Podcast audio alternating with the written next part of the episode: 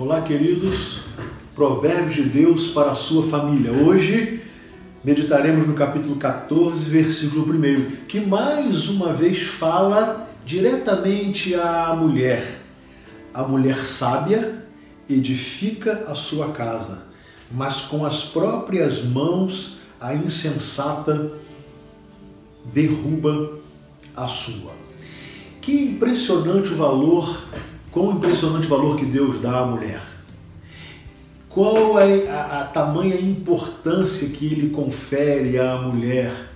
Tanto que ele diz que uma casa edificada, uma casa feliz, uma casa ajustada, ela, ela nasce a partir da mulher, da ação da mulher da sabedoria da esposa, da sabedoria da mãe. E, e ele chega a dizer que e todo esse equilíbrio, esse ajuste vem de uma mulher sábia. A mulher que busca sabedoria no Senhor e com sabedoria ela dá à sua casa um sentimento de alegria, de contentamento, de satisfação, de paz. É impressionante como uma casa, uma família, ela gira em torno da pessoa da esposa, da pessoa da mãe. A sua importância para a felicidade da sua família é algo extraordinário. Por isso Deus diz: a mulher sábia edifica a sua casa.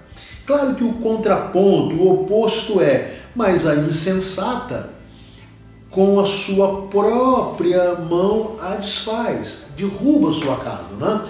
A, a, a, a, insensatez, o desequilíbrio.